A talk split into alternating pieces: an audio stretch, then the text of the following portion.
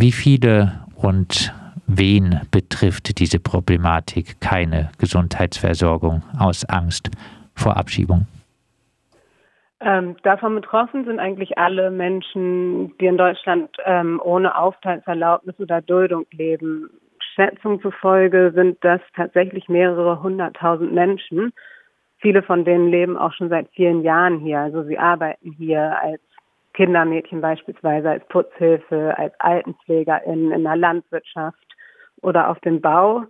Und ähm, ja, wenn sie ähm, krank werden, sind sie ähm, mit dem Problem konfrontiert, dass sie eben nicht krankenversichert sind und nicht einfach ohne weiteres zum Arzt gehen können und ähm, ja vom regulären Gesundheitssystem dadurch ausgeschlossen sind, dass eben diese Beantragung eines Behandlungsscheins dazu führen würde, dass sie abgeschoben werden. Also selbst wenn sie es tun würden, eine Gesundheitsversorgung bekämen sie dadurch nicht. Und auf die haben sie eigentlich auch ohne Aufenthaltstitel in Deutschland ein Recht dass äh, die Angst vor Abschiebung auch äh, für kranke, papierlose Geflüchtete berechtigt ist, äh, zeigen viele Fälle. Immer wieder werden auch schwerkranke Menschen abgeschoben. Wir hier haben zum Beispiel ausführlich über den Fall Sali Krasnicki berichtet. Er hatte Papiere er war 28 äh, Jahre in äh, Deutschland schwer krank, wurde er im Kosovo abgeschoben und äh, fünf Monate nach seiner Abschiebung starb er dann im Kosovo getrennt von seiner Familie. Ja, vielleicht noch ein paar mehr Worte dazu, was so dieser Ausschluss vom Gesundheitssystem für die Betroffenen für Folgen, für Konsequenzen haben kann. Ähm, ja, also das führt einfach dazu, dass Menschen ähm, Krankheiten verschleppen, dass ähm, lebensbedrohliche Krankheiten zu spät erkannt werden, führt dazu, dass äh, Schwangere und Kinder keine Vorsorgeuntersuchungen erhalten. Ähm, ja, ne, im Ergebnis führt es eben in manchen Fällen eben auch dazu, dass Menschen ähm, an heilbaren Krankheiten sterben, weil sie eben ähm, den Gang zum Arzt meiden und diese Krankheiten dann zu spät oder gar nicht erkannt werden. Gehen wir auf den konkreten Fall ein. Äh, wer äh, ist der Kläger und vielleicht auch, wie geht es ihm aktuell? Ähm, ja, der, der Kläger ähm, ist schwer herzkrank, seine Herzadern sind verengt, ähm, er muss eigentlich dringend in eine kardiologische Behandlung, er braucht dringend eine OP, weil sonst eben auch ein Herzinfarkt drohen kann. Er ähm, lebt und arbeitet schon seit 30 Jahren in Deutschland. Seit 2017 hat er keine Aufenthaltserlaubnis mehr. Und ja, die, diese Unsicherheit, ähm, die Situation nicht zu wissen, wie es weitergeht, ähm, sich medizinisch nicht versorgen zu lassen zu können, ähm, das belastet ihn natürlich nicht nur körperlich, sondern auch psychisch ich äh, klage, damit ich weiter behandelt werden kann und damit in Zukunft niemand mehr von medizinischer Versorgung ausgeschlossen wird, äh, sagt äh, der schwerkranke Kläger in der Pressemitteilung der Gesellschaft für Freiheitsrechte. Ja, den Rechtsweg einschlagen zu können, äh, ist in Deutschland für Menschen mit wenig Geld äh, nicht gerade einfach. Verwiesen sei an der Stelle auch auf das aktuelle Buch von äh, Ronen Steinke. Vor dem Gesetz sind nicht alle gleich ähm, schon Prozesskostenhilfe zu bekommen, ohne die eine Anwältin oftmals nicht bezahlt werden kann, ist nicht einfach.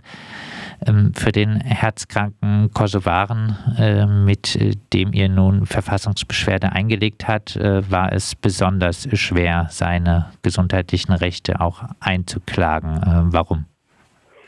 Ähm, ja, genau. Das perfide an dieser Meldepflicht ist ja, dass es ähm, nicht nur das Sozialamt verpflichtet ist, ihn direkt bei der Polizei oder der Ausländerbehörde zu melden, sondern auch die Gerichte.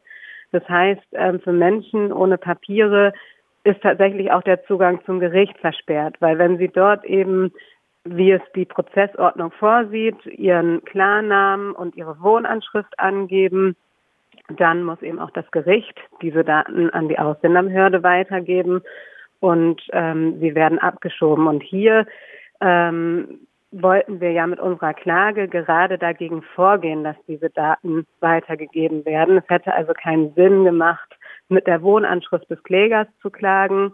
Damit hätte sich ja unsere Klage oder das Ziel sofort erledigt. Das heißt, wir haben dann eben nur die Anschrift des Prozessbevollmächtigten in der Klage angegeben und ähm, sowohl das Verwaltungsgericht in Frankfurt als auch der Verwaltungsgerichtshof Hessen haben die Klagen deswegen für unzulässig ähm, abgelehnt. Und jetzt, also auch dagegen gehen wir eben mit der Verfassungsbeschwerde vor und mit unserem ähm, Eilantrag, weil es ja schließlich nicht sein kann, dass es gar keinen Rechtsschutz gibt gegen diese Meldepflicht. Also dass es für den Kläger unmöglich sein soll, vor Gericht geltend zu machen, dass diese Meldepflicht eben gegen seine Grund- und Menschenrechte verstößt. Selbst äh, Eilanträge äh, dauern beim Bundesverfassungsgericht ja so äh, ihre Zeit. Äh, kann der Gang nach Karlsruhe dem schwerkranken äh, Kosovaren also überhaupt helfen? Ja, genau. Um es zu beschleunigen, haben wir eben ähm, vom Bundesverfassungsgericht auch einen Eilantrag eingereicht und ähm, rechnen damit, dass der eben auch in den nächsten Monaten entschieden wird und ähm, wollen eben damit erreichen, dass ähm, unser Kläger dann auch zeitnah versorgt werden kann. Von daher, ja, das, also ich bin ganz hoffnungsfroh, dass ihm damit auch geholfen werden kann. Abgesehen äh, von Einzelfall jetzt äh, als Abschlussfrage, warum braucht es die Verfassungsbeschwerde überhaupt? Die Ampel hat doch angekündigt, die Meldepflichten von Menschen ohne gültige Aufenthaltspapiere überarbeiten zu wollen. Ja, also angekündigt ist im Koalitionsvertrag vieles. Ähm, wir haben bislang eben noch keine Initiative ähm, gesehen, das jetzt auch tatsächlich umzusetzen.